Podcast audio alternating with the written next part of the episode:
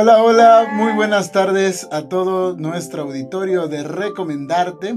Estamos en un jueves más, arrancando justamente el mes de marzo, transmitiendo desde Mood TV, Antonio Maceo número 7, y nosotros somos Marianita Bazán y Rafa Santis. Y estamos eh, felices de estar con ustedes un mes más, arrancarlo, pero lamentablemente el motivo de este primer programa es eh, en un mood completamente diferente.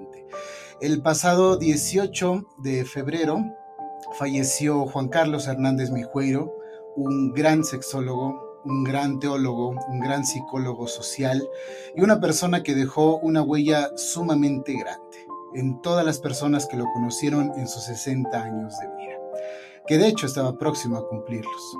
Y así como lo dejó en tanta gente, lo dejó en nosotros, ya que ustedes mejor que nadie saben que fue un invitado recurrente, que nos llenó no solamente... De nuestros primeros invitados. Eh, de nuestros primeros invitados y que lamentablemente pues eh, ha dejado de estar entre nosotros. Sin embargo, dejó una gran cantidad de información, una gran cantidad de amistades, de cariño y de gente a la cual ayudó de manera directa e indirectamente no solamente el gremio de la sexología, que desde aquel día en que se dio la noticia eh, se ha conmovido hasta las entrañas porque ha perdido a uno de sus principales promotores de la salud sexual, de la educación sexual, de información asertiva acerca de estos temas y que era uno de los grandes conocedores en temas de religión y no desde el enfoque em, de destrucción, de, descalificación, sino buscando justamente eh, la información correcta,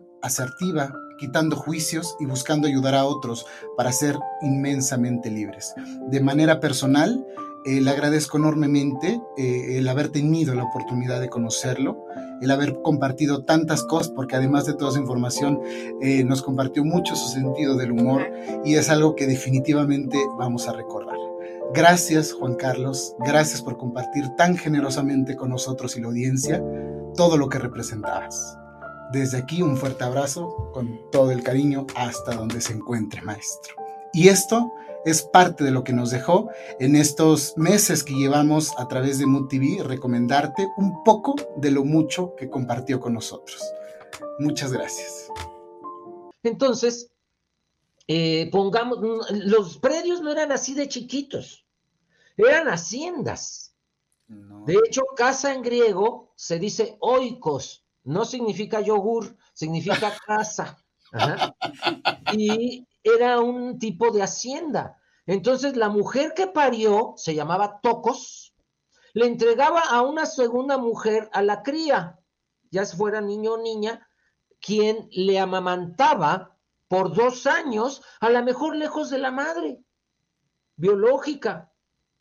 No existía el concepto que hoy tenemos del amor maternal, de amar a un hijo o amar a una hija solo porque es mi hijo. No, eso no es natural tampoco. La maternidad es una construcción social. Elizabeth Badinter, psicoanalista, harta de que Freud dijera que la mayoría de los traumas vienen de la mamá por culpa de la madre, se dedica a estudiar la maternidad y descubre que el amor maternal se inventa en Europa occidental cristiana hasta la Edad Media, siglo XII, siglo XIII, siglo XIV. Antes, las mamás no, no amaban a sus hijos solo porque eran sus hijos. Es más, hoy todavía muchas mujeres que paren no aman a ese bebé. Al contrario, dicen, ah, ese topo es mío. ¿Y cuando se le quita lo morado? ¿no? incluso, Yandel toda la cara de su padre.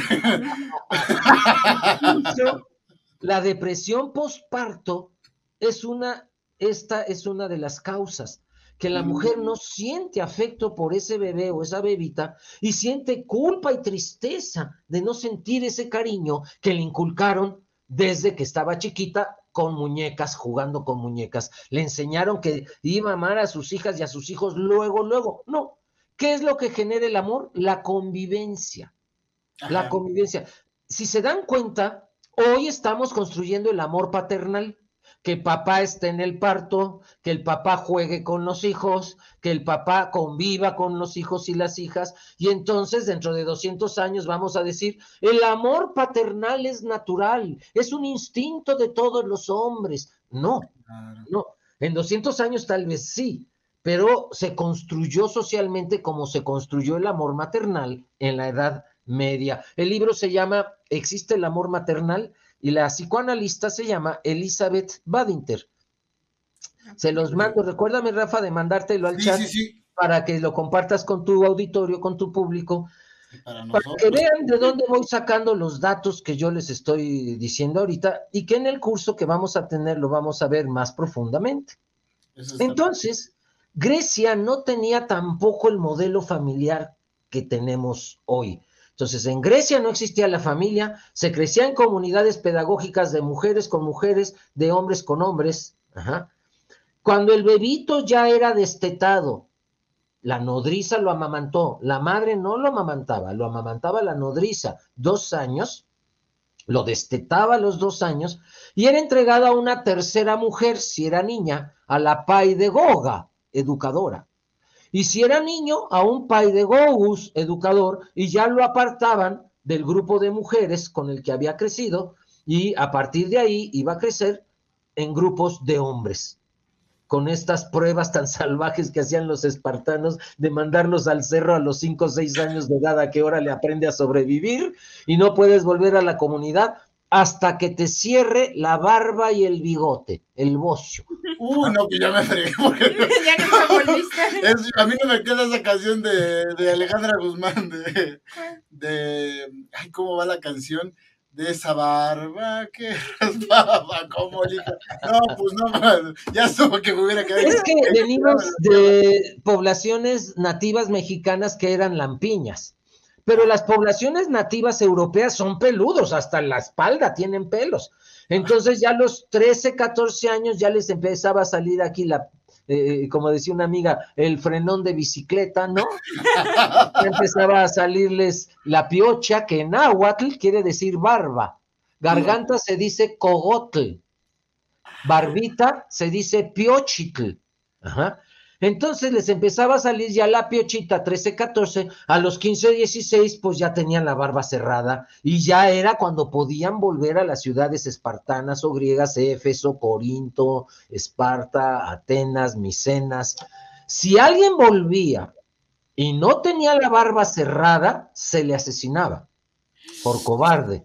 Ah, importante, eh, eh, ahora que veo la bandera de la diversidad y dos hombres casándose, este, esto también existió en el cristianismo. Se le llamaba fraternización. ¿Qué era la fraternización? Bendecir a dos hombres que se amaran.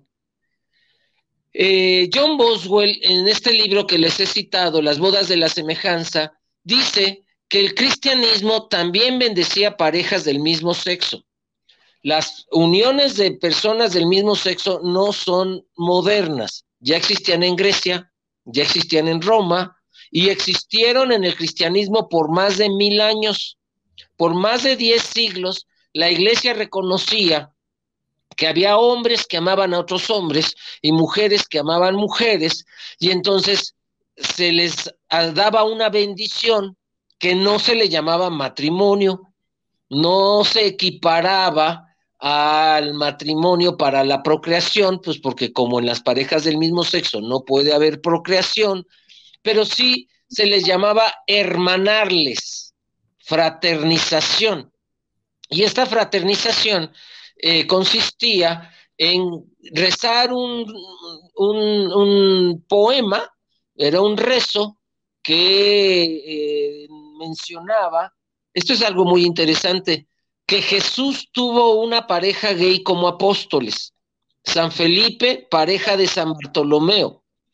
Y entonces el rezo de la Iglesia Católica decía, tú que permitiste que tus santos y apóstoles fueran pareja el uno del otro, Felipe y Bartolomeo.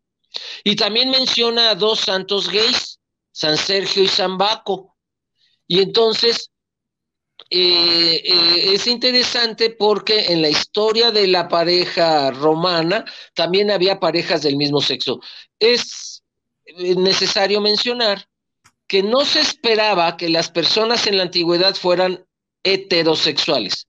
Hoy estamos en una sociedad forzada a la heteronormatividad. ¿Qué quiere decir? Se espera que a los hombres les gusten las mujeres, que a las mujeres les gusten los hombres. En la antigüedad se esperaba la binormalidad, binormatividad. ¿Qué quiere decir esto? Que se, esperara, se esperaba que tanto a hombres como a mujeres les gustaran hombres y mujeres. Entonces, que a lo largo de la vida se tuviera novios y novias, novios y novias, con alguno de ellos fue esposo o esposa, con algunos de ellos o ellas tuvieron hijos, pero a pesar de que se reconocía que había hombres que amaban a otros hombres, pues estos hombres también estaban casados con mujeres. Entonces, a pesar de que existía la pareja principal, en Roma había relaciones abiertas.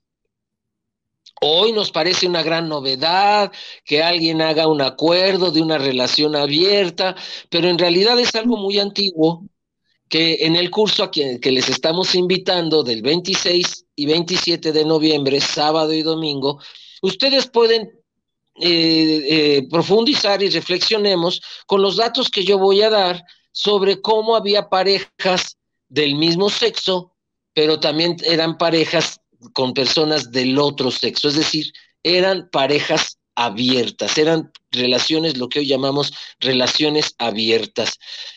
Y no había engaño. Una de las cosas que más duele en la infidelidad no es tanto que la otra persona se acueste, que tenga relaciones sexuales con alguien más, sino que haya engaño, que haya todo un contubernio para cómo le hacemos para que tu esposa no se entere, cómo le hacemos para que tu esposo no se entere. Y muchas veces lo que duele es el engaño más que el hecho de que se haya acostado con otra persona. Esto se evitaba en Roma abriéndolo y era incluso legal. Tú podías tener una boda con alguien para tener hijos, otra boda con alguien para tener sexo pasional, les decía sexo que despeine, ¿no?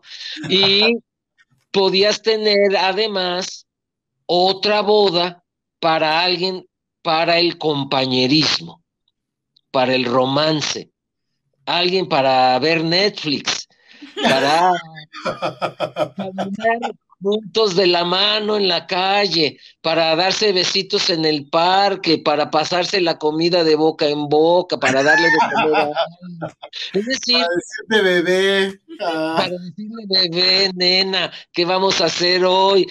Que, y se les llamaba con quien comparto el pan, con panero, con panera. De ahí, por supuesto, viene la palabra compañero, la palabra compañera, que quiere decir con quien comparto la vida. No es solo sexo, no son solo hijos, nos llevamos bien porque ni él es violento, ni ella es tóxica, nos eh, tenemos un vínculo cariñoso, no violento, no chantajista, y eso les permitía generar proyectos de vida en común ya fuera un negocio, ya fuera un rancho, ya fuera hijos, cualquier proyecto de vida en común porque nos llevamos bien. Entonces aquí ya llevamos que las personas de las culturas precristianas tenían al menos tres parejas. alguien para los hijos, alguien para el sexo apasionado y alguien para el romance y el compañerismo. Eh, el imperio romano se divide entre sus tres hijos, Constantino tiene tres hijos, Constantino II, Constante y Constancio. Muy e-, ególatra el señor, ¿verdad? su ciudad le puso Constantinopla, ¿no? Entonces, bueno, Constantinópolis, ¿no? Polis, ciudad en griego, la ciudad de Constantino, y que hoy es Estambul, que hoy es Estambul. Y entonces, eh, el imperio romano se divide, entre hermanos se matan para quedarse con el imperio uno o el otro, y quien es el ganón va a ser el abogado general de todos, que se llamaba Teodosio. Y Teodosio queda como emperador, y en el año 342 adapta las leyes romanas por primera vez al cristianismo, cristianiza el imperio romano y prohíbe todo lo que dé placer, no solo dice que es pecado, ahora es delito. Delito. Entonces prohíbe las orgías, prohíbe la desnudez, prohíbe las relaciones sexuales en público. Es el primero que prohíbe a las personas trans o a los hombres mujeriles, prohíbe a que un hombre sea penetrado. El penetrador, dice él, no comete delito porque sigue actuando desde su naturaleza masculina, que es penetrar. Ah, bueno, eso sigue pasando, maestro. ¿eh? No, yo no soy como crees. Sí, el, maricón eres tú que te dejaste penetrar, ¿no? O sea, el maricón es el otro. Y entonces, eso viene desde lo romano, imagínense. Fíjense. Y entonces, ¿qué más prohibió? Comer más de una vez al día, porque es placentero. Ah. Prohibió ir al baño a hacer pipí, popó, más de una vez al día, porque es placentero. Prohibió dormir más de tres horas, porque es placentero. Prohibió bañarse y prohibió la higiene en las casas y prohibió lavar la ropa, porque ponerte una ropa limpia es placentero porque meterte al agua a bañarte. En esa época el bautismo se hacía metiéndose totalmente a un río o a una alberca que estaba en las iglesias, había una alberca. Pues ahí dijeron, ¿el agua es natural? Sí. ¿Da placer? Sí. Entonces es pecado. Oye, pero hay que bautizar con agua. Ah, pues que les toque apenas un chorritito así para que no sientan ni siquiera rico. Y entonces el, emperador Teodosio organiza la primera Inquisición cristiana contra el placer. Entonces, imagínense, las sociedades cristianas, las ciudades católicas, empezaron a ser ciudades apestosas, llenas de ratas. ¿Han oído a las, han olido a las personas en situación de calle? Sí. Ese olor se llamaba olor de santidad porque quería decir que la persona nunca se ha bañado, por lo tanto nunca ha pecado con el placer del baño. Eh, se prohibió, Teodosio manda matar a los animales nocturnos que anduvieran en las ciudades católicas, entonces manda matar a los gatos, manda matar a las serpientes, manda matar a las lechuzas, a los tecolotes, a los búhos. ¿Qué comen estos tres animales? Ratas entonces las ciudades católicas eran ciudades llenas de ratas. Y dos siglos después viene la peste bubónica, que era traída por las ratas. Y ellos dijeron, le, toca al emperador Justiniano en el año 550 después de Cristo, pues el moridero de gente. Una pandemia donde solo con tocar las heridas de alguien con bubos o ampollas, se infectaba y se morían de tres a diez días. Y entonces él dijo, el placer es el culpable. Y prohíbe tener relaciones cualquier jueves del año. O sea que hoy no toca, sorry. Por respeto a la última cena.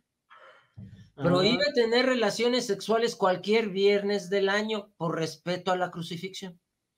Prohíbe tener relaciones sexuales cualquier sábado del año por respeto al dolor de la Virgen María. Y prohíbe tener relaciones sexuales cualquier domingo del año por respeto a la resurrección. ¿Qué días dejó? Lunes, martes y miércoles. Que no cayeran en Semana Santa que no cayeran 40 días antes de Semana Santa, en la cuaresma, que no cayeran 50 días después de Semana Santa hasta Pentecostés, que no cayeran 40 días antes de Navidad, el Adviento, y que no cayeran cualquier noche anterior a un santo importante para la iglesia, a una fiesta de guardar. ¿Cuántos días dejó Justiniano en la Inquisición del siglo VI para tener relaciones sexuales? 18 días al año. Y que tuvieras con quién, que tuvieras ganas, que los niños no hubieran dado mucha lata, que no trajeras dolor de cabeza. y entonces, pero además ordena que si el objetivo es el placer, también es pecado, aunque sea tu marido, aunque sea tu esposa debe ser solo pensando en la reproducción. No, y está canijo atinarle, imagínense. Espérate, no, nos faltan dos días, aguántate, aguántate, a ver si dura. Reto les voy a echar un reto pagano. Acuérdense, los paganos eran los que creían que el placer era bueno. Ajá, a ver. Los paganos creían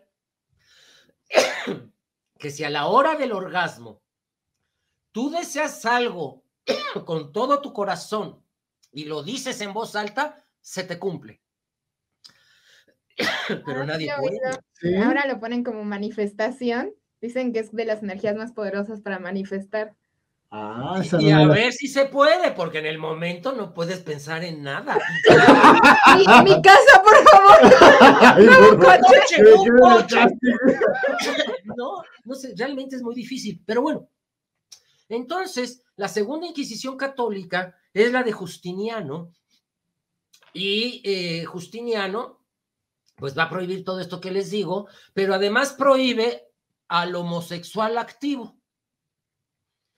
Y O sea, también prohíbe por primera vez a las lesbianas. Entonces ya estaban prohibidas las personas trans, los hombres gays pasivos, y después, eh, ahora los hombres gays activos, y Justiniano dice, y también a quien tenga relaciones durante toda su vida con más de una persona. decían, es que aquel es homosexual, aquella es homosexual o lesbiana, aquel es homosexual, empezaron a preguntarse, ¿y yo qué soy? Y no existía la palabra heterosexual. Va a ser hasta 15, mil la década 1956 por allí, cuando Alfred Kinsey saca su publicación, el, el informe Kinsey se le llama, donde por primera vez aparece en un texto científico divulgado, difundido en los medios de comunicación, publicado, la palabra heterosexual. Y entonces, gracias a que se puso el nombre al raro, al diferente, al otro, ellos son homosexuales. ¡Ah! Entonces, ¿yo qué soy? Ajá. Gracias a que los europeos salieron de Europa y vieron que había gente con tez más morena, dijeron, "Ah, entonces yo qué soy? Soy blanco. Y los negros les dirían, no, eres pálido, maestro. Eres pálido, eres amarillo. ¿no? Y entonces empezaron a nombrar a la gente por su color de piel. Ah, estos son más tostaditos, ¿no? Y allá en Estados Unidos, me acuerdo cuando yo iba a ir a la marcha gay en San Francisco, California, porque yo estudié en Santa Cruz, California, y en Santa Cruz, San Francisco están muy cerquita. Entonces me fui, estaba yo en Santa Cruz, pero pues me fui al Gay Parade, ¿no? Al desfile del orgullo a San Francisco, que es multitudinario. Eh, Si nos parece la marcha gay en Ciudad de México inmensa, multitudinaria, 200 mil, 300 mil personas, no, no, no, en San Francisco es una cosa. Y entonces yo veo a mis amigos en su, en su carro alegórico y yo me quise subir, ay, hola, hola, hola, y nada más me saludaban desde arriba y me empiezan a, a bajar y me dicen, no, la marcha gay de ustedes, Browns, cafés, es el lunes. ¿Cómo? Empecé a, a mirar que solo marchaban gays blancos. Y entonces me enteré que la marcha del orgullo gay de negros era el domingo. Este era el sábado. La de los negros era el domingo. Y la de nosotros, Browns, porque como yo era mexicano, era Brown, era el lunes. Yo dije, discriminación dentro de la discriminación. Claro. Es ahí cuando los conceptos de diversidad sexual y categorizar, categorizar, categorizar, categorizar y categorías y calificar y calificar, en vez de ayudarnos al respeto, nos pueden ser un instrumento más de discriminación. Es, eh, recuerdo perfecto que yo esa noche, pues, quise ir a un bar gay. Y entonces me meto a un bar gay y me dicen, usted no puede estar aquí. Y yo volteé y dije, ¿qué? ¿No es un bar gay? Sí, pero de osos, bears. Ah, sí. ¿Cómo? Pues sí estoy gordito, les miden, estoy panzoncito. No, no, oso es ese, y ahí estaba, ¿no? Y me sacaron. Y entonces caminé a otro bar y dije, aquí hay flaquitos, aquí yo creo que sí puedo entrar. Y entro y en la puerta me dicen, usted no puede entrar. ¿Qué no es un bar gay? Sí, pero de leathers. Solo quien traiga cuero y sean BDSM, sadomasoquistas, traigan su látigo, sus estoperoles, sus piercings, tatuajes, ¿no? Y algo de cuero, leathers. Y dije, no, pues yo vengo con mi jorongo mexicano. no aplico. Y entonces terminé en una tiendita comprando cervezas y como ese día se puede beber en la calle en San Francisco, en una banca, tomando solo, viendo cómo entre gays hay discriminación dentro de la discriminación dentro de la discriminación.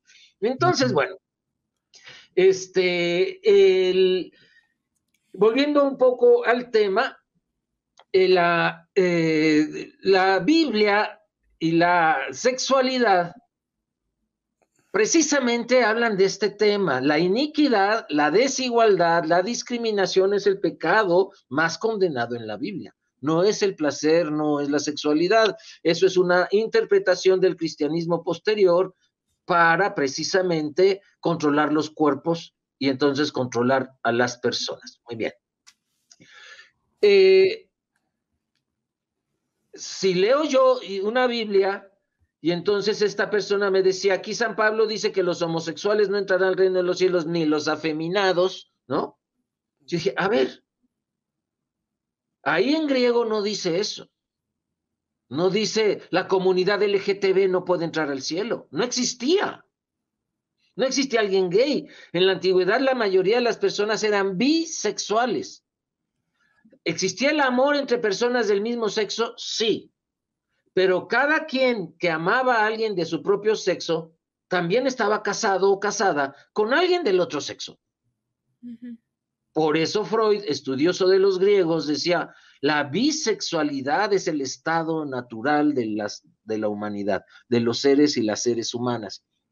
Y entonces, eh, cuando hoy se traduce en ese texto los homosexuales y los afeminados no entrarán al reino de los cielos. No dijo eso San Pablo, no escribió eso San Pablo. San Pablo escribió los malakai, que quiere decir cobardes. Pero mm. como hoy se cree que los afeminados, cuando tú le quieres decir a alguien cobarde, le dices maricón. Claro. Se asocia que alguien cobarde es maricón, que alguien maricón es cobarde. Y yo les pregunto, ¿conocen gays o afeminados valientes? Pues claro que sí les conocemos. ¿Conocen héteros cobardes? Los golpeadores, bueno, imagínese usted. Claro, o sea, no tiene que ver con la identidad de género, la condena de San Pablo, sino con un prejuicio se traduce. Y la gente que lo lee hoy en español dice, ah, si ella es trans, es afeminada, no puede entrar a la iglesia, no puede entrar al reino de los cielos, porque aquí San Pablo dijo. Y cuando dicen ni los homosexuales, a ver, ¿cómo puede decir una Biblia de hace dos mil años una palabra que se inventó hace un siglo? Exacto. La palabra homosexual se inventa, según el maestro Javier Lizárraga, en su libro Una historia sociocultural de la homosexualidad, en la década de los 60 del siglo XIX, 1861, por ahí empezó a publicarse por primera vez la palabra en textos médicos. Entonces, si no dice homosexual, si no dice comunidad LGTB, ¿qué dice? Ah, y entonces nos vamos a las traducciones pasadas, pasadas, pasadas, y vemos que en inglés dice weird, raros. Y nos vamos para atrás, para atrás, en latín dice sodomitas. Y nos vamos para atrás, para atrás, y nos vamos al original griego y dice arseno coitai. Ah, arseno, arsénico, veneno coitai, coito, quien dañe a alguien con el coito. Ahí no dice homosexuales. Y entonces San Jerónimo, que le puso sodomitas y ya existía el mito de que en Sodoma el pecado fue, que esa es otra mentira, pecado de homosexualidad, eso es falso también. El pecado de Sodoma fue la injusticia social. Si no me creen, lean el capítulo 1 del profeta Isaías. Ahí dice cuál fue el pecado de Sodoma y jamás menciona la sexualidad, mucho menos la homosexualidad. Dice, porque no abogasteis por la viuda, porque desamparaste al huérfano, porque tus manos están llenas de sangre, porque hay violencia en tu pueblo. Por eso cayó Sodoma. ¿De qué manera tú recomendarías, hablando de recomendaciones, eh, poder atacar un poco mejor y más efectivamente eh, que creo que la respuesta es muy obvia, este tema del machismo en México, porque yo, desde mi percepción, creo que esto lejos de erradicarse o decir ya se está acabando, está mutando, está buscando otras formas como la humedad de meterse y de continuar en esto, porque yo he trabajado con gente mm, que me dobla, me triplica la edad y que tienen una apertura muy grande no tienen tantos juicios. Y gente de mi edad o menor que yo, que híjole, tienen una carga horrible y que pues uno desde su trinchera como profesor, como maestro, trata de erradicar eso poco a poco y darnos cuenta que pues no es lepra, ¿no? Que de hecho hasta la lepra se ha eh, podido trabajar, Controlar. controlar, ¿no? Pero ¿cómo podríamos de manera más efectiva para la gente que, porque hay muchas mujeres, muchas madres con hijos y con hijas también, porque el machismo no es un tema que nos corresponda o que nos solamente nos compete a los hombres, eh, ¿podrías tú recomendar el comenzar a trabajar esta parte? Primer lugar, dejar el binarismo de género. Es decir, dejar de educar al hombre hombre y cada vez más hombre. Dice Carlos Monsiváis, decía, en México uno se recibe de hombre, porque nada de que por tener pene eres hombre, tienes que irte haciendo cada vez más hombre y más hombrecito y más hombrecito. Y entonces hay pruebas para eh, ritos de iniciación para los chavitos, a ver si son verdaderamente hombres, pruebas de valentía, a ver, atrévete, acelérale, ¿no? Pásate los saltos, no pasa nada, a ver, toma esta droga, bebe este alcohol. Perdón. Y entonces se va construyendo un maniquí del hombre, Sí. una armadura. Entonces, lo que yo diría, primero, ¿qué hacer? No castrar la feminidad en los niños. Permitirle a los niños la ternura. Coriac, el colectivo de hombres por relaciones igualitarias AC, que ya no existe, se formaron varias organizaciones a partir de Coriac, eh, tenían esa frase, el Día del Padre, que ya viene el Día del Padre, decía, permitamos al Padre el derecho a la ternura. Yo creo que la ternura es un eje que nos puede ayudar a quitar el machismo. ¿Cómo? En primer lugar, no quitándole a los niños la ternura, la sensibilidad, el derecho a llorar, el derecho a acariciar, el derecho a no pegar, el derecho a no pelearse, el derecho a no entrar a deportes rudos y no ser discriminados por ello en primer lugar. En segundo lugar, creo, eh, la máxima del macho es, a mí me obedeces. Primero te lo digo. Si no me obedeces, grito. Si no me obedeces, te jaloneo. Si no me obedeces, te pego. Si no me obedeces, te mato. Entonces, aquí hablaríamos de Michel Foucault y de el poder.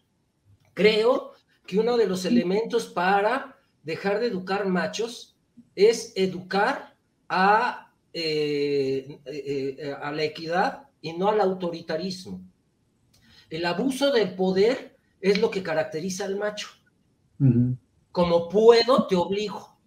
Como puedo, me obedeces.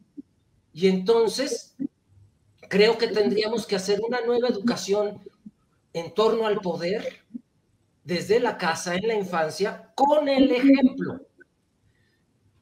Si la mamá, el niño y la ni niña ven que todas las decisiones importantes dice, pídele permiso a tu papá. Claro. Ya está habiendo ahí una inequidad de poder. Si el niño que agarra una escoba, barre o quiere cocinar y dice, no, no, no, no, que tu hermana lo haga. A ver, hija, sírvele de comer a tu hermano. Son ejemplos donde el niño va aprendiendo a ser macho y a darse cuenta que la sociedad le está otorgando el poder a él. Claro. Y esto viene desde lo doméstico, viene desde la infancia. Yo siempre digo, me, decía una amiga una vez, Juan Carlos, ¿qué está pasando? ¿Por qué a más leyes a favor de las mujeres están aumentando los feminicidios? Es venga. Y yo le decía, puede ser una venganza social, es posible que muchos hombres no estén tolerando que las mujeres tengan acceso al poder cada vez más. Pero yo creo, desde una visión psicosocial, que los cambios que hagamos hoy los veremos en 20 años. En italiano hay un dicho que reza así, que si tú quieres cambiar a la sociedad, butta la tua idea e dopo 20 anni passeranno i tuoi carri. Butta la tua idea e, e dopo 20 anni passeranno i tuoi carri. Echa tu idea y después de 20 años pasarán tus carros. Los cambios sociales son generacionales. Entonces, los cambios del feminismo que el feminismo está provocando hoy, los veremos en 20 años los frutos. El macho feminicida de hoy lo hicieron hace 20 años. Claro. Entonces, estamos viendo que los avances de las leyes a favor de las mujeres, la cultura a favor de la equidad de géneros, pero al mismo tiempo estamos viendo los frutos de hace 20 años. Los feminicidas que hace, 20 años no eran machos, pero los fueron haciendo machos hace 30, 40, 50 años. Entonces, eh, a nivel psicosocial, los cambios tenemos que tener paciencia y sembrar. Y no es la lógica de la Coca-Cola de hoy que aprietas botón, metes moneda y sale el refresco. Claro. El cambio social es la lógica del campo. Siembro semilla, riego, riego, espero. Riego, riego, espero. Riego, riego, espero. Y después de 20 años tendré los frutos. Entonces, si queremos ver cambios sociales en 20 años, empecemos hoy. Oye, Juan Carlos, entonces hoy no hay que hacer, mucho que hacer. Pues, híjole, los que ya crecimos machos, nos podemos ojalatear por aquí, dar una pintadita por acá, pero la estructura machista, retomando a Freud, la estructura psíquica del macho es muy difícil que se transforme. Tendrían que entrar siete años a psicoanálisis cada macho. Entonces, el cambio social lo veremos en 20 años. Por supuesto que hay que empezar. Por supuesto que bueno que hoy se detengan los feminicidas. Que, por supuesto que hoy cambiemos el machismo, pero veremos los frutos hasta dentro de 20 años. Aquí había mujeres encargadas o educadas para alegrar a personas que estuvieran tristes en la Gran Tenochtitlan. Se les llamaba Auyani.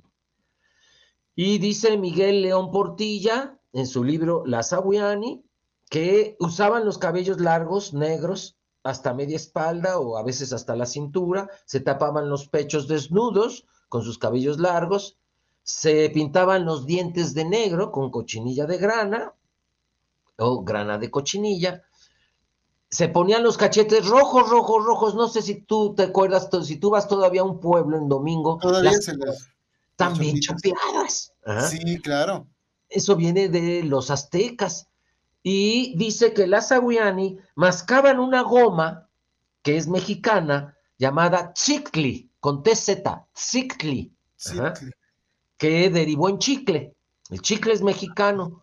Luego, con la guerra donde nos quitó Estados Unidos la mitad del territorio con Santana, el general Adams negoció la propiedad intelectual de esa goma de mascar y ahora son los chiclets Adams, pero en realidad era una goma mexicana que viene del árbol del chico zapote, que es el chicle. Y entonces, ¿qué le decían las abuelas, Rafa, a una mujer que mascara el chicle así?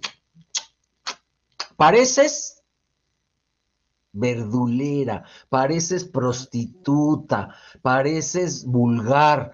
¿Por qué? Porque la Sawiani, hasta hoy, sí, claro, porque eh, la Sawiani, hoy, digo, en ese entonces, en el Imperio Mexica, cuando veían a un hombre triste, deprimido, o incluso a otra mujer llorando, cabizbaja, ajá, le mascaban el chicle fuerte y tenían una relación sexual ahí en público. ¿Qué es lo que qué añora una persona deprimida? Un abrazo, tantito sexo por piedad, ¿no? Y entonces había mujeres aquí encargadas de dar ese sexo a las personas que estuvieran deprimidas, llamadas alegradoras. ¿Cómo se dice alegradora en náhuatl? Awiani. Entre otras cosas, rayaban sus carnes, se tatuaban las piernas, se tatuaban las nalgas alrededor de la vulva. Y yo digo, ¡ay, qué doloroso! Pero bueno, así lo hacían. Y se tatuaban una chichi. Chichi no es grosería. Chichi es la palabra mexicana para decir pecho, teta. Entonces, si una vez dices, ay, se te ve una chichi mana, y te dicen, ay, grosero, no bilingüe, no grosero. ¿Por qué? Porque el náhuatl debe ser grosería. Por ejemplo, ¿cómo se dice semilla en latín? Semen. Semilla en griego, espermatos. Semilla en náhuatl, mecos. Ah, los mecos No digan mecos, es una grosería, ¿no? Y habrá quien en el auditorio hasta le haga, ¿no? Pero no es grosería quiere decir semilla, solo que como es palabra de los que perdieron la guerra, se nos hacen palabras vulgares o de los abuelos o de rancho. Por ejemplo, cabeza en náhuatl, choya. Cabello, chongo. Mm. Garganta, cogotl. Barba, piochitl. Sembradío, milpa. Cosecha, pizca hongo que destruye el sembradío, chahuistle. Hablamos más náhuatl de lo que nuestra indiofobia nos permite reconocer. De verdad que sí. Sí. Si yo me pego en la cholla, todo el auditorio sabe dónde me pegué. Si es mexicano. Pero lo consideran como, como lenguaje vulgar, coloquial vulgar, cuando no se sabe realmente el origen y que al contrario, estamos más involucrados de lo que imaginamos. Claro, pero sí puedes decir boobies, porque viene del inglés, la lengua del imperio, pero no puedes decir chichis. ¿Ah? Por ejemplo. Si tú en el programa de radio dices chichis, a lo mejor te censuran, pero si dicen boobies, hasta te aplauden y se ríen. Bueno, pues le decía antes de entrar con el tema de sexualidad que TikTok no sé qué, cuál es el problema con el tema de la sexualidad, porque hay hashtags que incluso se están censurados. Eh, como educación sexual. Entonces, imagínese lo grave que es de verdad una plataforma que se entiende que llega incluso a niños, que no deberían, pero bueno, llega a niños y que lejos de restringir las palabras, porque eh, con restringir las palabras es lo de menos, o los hashtags, sino que se está restringiendo a muchos especialistas. Por Imagínese la gravedad. Por supuesto. Igual que en Facebook. que no debería de pasar. Sí, a mí van muchas veces que me censuran mi muro en Facebook por eh, publicar algo eh, que tiene que ver con educación sexual y tengo que pasar dos o tres semanas sin Facebook porque les parece demasiado hablar de sexualidad. Pero bueno, es el moralismo de nuestra época, la doble moral, ¿eh? porque sí pueden pasar cosas mucho más explícitas, como incluso a veces desnudos o genitales. Ocurren, de hecho y eso no lo censuran, pero si dices la palabra sexual, sexualidad, educación sexual, eso sí ponen el grito en el cielo. Pero bueno, entonces también en el curso vamos a estudiar quiénes estas eran estas mujeres aguiani, por qué calles caminaban, eh, dónde vivían. Aquí no había monogamia, tener solo una pareja para toda la vida, eso no existía. La monogamia, tener sexo solo con una persona toda tu vida, la inventaron los cristianos. No, ni los griegos, ni los romanos, ni los judíos, ni los aztecas, ni los mayas tenían solo una pareja para toda la vida. Eso es una restricción absurda, prohibitiva de los cristianos, de, digamos de la cultura cristiana, porque también las cristianas también lo censuran. Entonces, aquí, por ejemplo, cuando Hernán Cortés entra a la Gran Tenochtitlan, se sorprende de que hay casas llenas de mujeres y dijo al rey de España, tienen conventos. ¿Cuáles conventos? Eran las mujeres de Moctezuma. Moctezuma tenía 1500 esposas cuando llegó Hernán Cortés, de las cuales 400 eran las predilectas.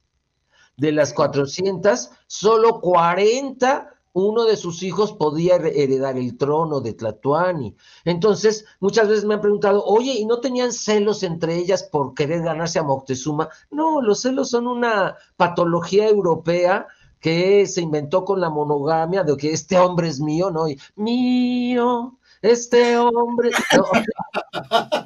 es una patología cristiana. Ajá. Los celos no son muestra de amor, es muestra de inseguridad, de posesividad, de, de, perturbaciones mentales. En las culturas donde ha habido poligamia, se sabe compartir, ¿no? El cuerpo de la persona que amas con otra persona. Ajá. Y esto, sí habían celos o envidias por quién iba a ser el heredero. Más por el poder. por el poder, exactamente. Entonces, bueno, no había, no había monogamia, no existía la familia, eh, los niños y las niñas crecían en comunidades por clase social, si eran del pueblo común en Tepochcalis, ¿cómo se dice del pueblo común en Nahuatl? Si eran más iguales. Hoy es un insulto decir, ay, más igual, pareces indio, pareces más igual, quiere decir, pareces del pueblo común. Y si eras de la aristocracia, eh, eh, educabas y que te, te, educabas y crecías en el Calmecac. Y entonces decía Fray Bernardino de Sagún que le horrorizaban esas casas del demonio, donde se acuestan muchachitos y con muchachitas y se acuestan desnudos y solo se tapan con una manta y duermen muy poco, decía. O sea, ¿qué hacían durante la noche si dormían muy poco? Pues imagínense. Se divertían. Se divertían. Y esto le parecía horroroso a Fray Bernardino de Sagún, por eso los destruyeron. De hecho, la iglesia de San Juan Bautista en Coyoacán está construida encima del Calmecac de la Gran Tenochtitlan. Si escarban, ahí está el Calmecac, el gran Calmecac de los Tlatoanis de la Gran Tenochtitlan. Entonces, eh, aquí, ¿qué pasaba, por ejemplo, con la diversidad sexual? Que también lo ah. vamos a estudiar en el curso. Es muy interesante cómo, si era machín con machín, que se, se les encontraba teniendo sexo, se les juntaban los penes, se les ponía una púa de maguey hasta que se desangraran y murieran. Pero, si uno de los dos era afeminado, eh, hoy diríamos loca, ¿no? Con actitudes eh, femeninas, o si era una persona trans, se les perdonaba. Y quien era trans o quien era la parte femenina de la pareja homosexual, a partir de que eran descubiertos, tenía que dejar todas sus labores masculinas y tenía que dedicarse con las mujeres al tejido, a las labores que a las mujeres se les asignaba. Entonces, ¿se permitía la diversidad sexual? Sí, pero con algunos asegúnes. A las mujeres lesbianas no se les prohibía.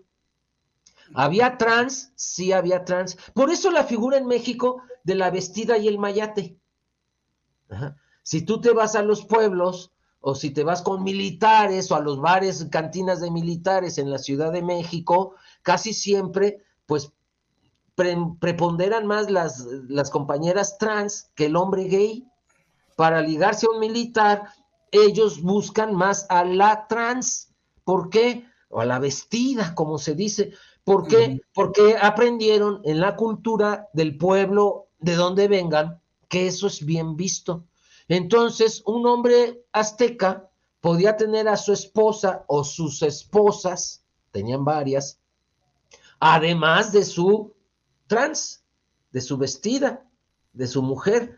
Y entonces tenemos muchos datos como la Inquisición mandó matar a hombres mujeriles porque eran bien vistos aquí. Las personas trans no eran perseguidas aquí en el México Tenochtitlan Como ahora. Y como en el cristianismo europeo, el cristianismo europeo los persiguió desde el siglo IV y por eso se asombraron de aquí que eran bien vistas. E incluso Dios, recordemos que en Nahuatl no había letras como en el abecedario español o latino o griego, sino que se dibujaban los conceptos. Entonces, ¿cómo se dibuja el concepto Dios o divinidad? Agua, tres rayitas como un río, con un fuego arriba, agua que se quema. Es decir, la unión de los contrarios. Por eso Quetzalcoatl, el que Mm. vuela y el que se arrastra, era una divinidad, porque era la unión de los contrarios. Entonces la compañera trans se le consideraba divina porque en su cuerpo unía los contrarios. Era afeminada con pene. Y entonces se les consideraba sacerdotisas. Y Eduardo Galeano, en su libro, en su obra Memoria del Fuego, nos narra cómo Hernán Cortés organizó tres grandes quemazones de trans aquí en México. Una gran fogata las, las hacían en Veracruz, ahí quemaban a las personas trans. Otra en Panamá y luego Pizarro, el conquistador español católico de Perú, los, con- los quemaban en Lima. Entonces los reunían en campos de concentración. No olvidemos que Hitler era católico.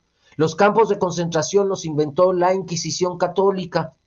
Concentraron a los trans en el puerto de Veracruz, porque en Veracruz había muchos trans. La cultura huasteca Todavía. todavía hay hoy, todavía hay. La cultura huasteco totonaca no los discriminaba, los, eran bien vistas las personas trans. Y entonces allí los juntaron y primero los mandaron comer por mastines que traían hambreados. El perro mastín es un perro casi del tamaño del gran danés, nomás que muy fornido, chato, muy fuerte, y a las personas trans eran entregados a los mastines para que los devoraran. También eso lo narra Eduardo Galeano en su obra Memoria del Fuego, cómo las personas gays, trans eh, y lesbianas que eran aceptados de alguna manera en el imperio azteca, eran devorados por los perros mastines, y ya cuando eran demasiados y no los pudieron tener en los campos de concentración jarochos, los campos de concentración veracruzanos que hicieron para matarlos, pues mejor los quemaban vivos. Ajá para quemarlos rápido en una gran hoguera a todas, ahora sí que a todos y a todes. Terrible esta quemazón, pero eh, eso se encontraron los españoles cuando llegaron los católicos, que aquí la diversidad sexual, aunque estaba regulada, como ya lo expliqué, sí existía y era bien vista si era uno de los dos afeminado y, y el otro machín. Ajá. Entonces eso también lo vamos a estudiar, lo vamos a profundizar, cómo la diversidad sexual era eh, bien vista acá.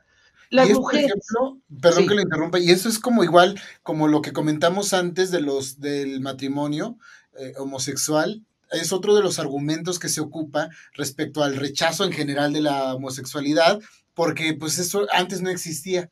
Es que ahorita es una moda. Es Sí. que ahorita porque por mil cosas, por el pollo, que por ahí hay un video muy divertido que yo compartí, un señor diciendo, él tiene 56 años, en mi época eso no se veía, ahorita por el pollo, por las hormonas, ¿no? Entonces tratan de buscar por donde sea con tal de negar, de prohibir algo, que yo incluso he- me, me he tomado el atrevimiento de decir, no sé qué, qué opinión tenga, pero eso de minorías, yo lo dudo mucho. Minoría, lo- los que se abren, los que hablan, los que viven una sexualidad completamente libre.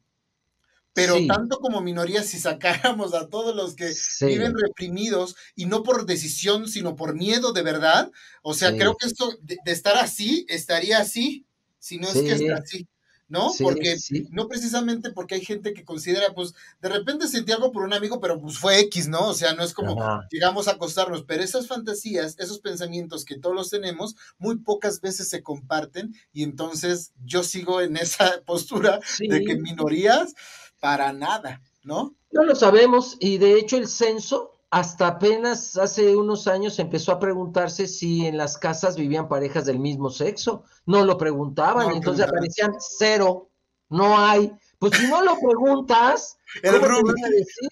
¿No? Me acordaste de un meme, ahora el 12 de octubre, que están tres barquitos chiquitos de españoles con un bonche de cinco españoles en cada barco, y está una multitud de indígenas en, en la costa y dice, ustedes las minorías étnicas, ¿no? Les van a decir, ¿minorías? Y están multitud de indígenas y cinco o diez españoles. ¿Quién era minoría? Ay, sí. ¡Ay! Está bien bonito. Ay, sí, que tenía un schnauzer gigante. Ay, Gigante y, y él es mi amigo Eduardo. Hola. Hola. Increíble. Ay, qué Ay, qué tierno. bonito. Muy bien. Se robaron la- el protagonismo de este programa. Sí, pues, siempre, siempre. Son las más. Yo, mira, yo les digo que pueden ser las más negras de esta casa. Es más, las más peludas, pero no las más perras. Buenísimo.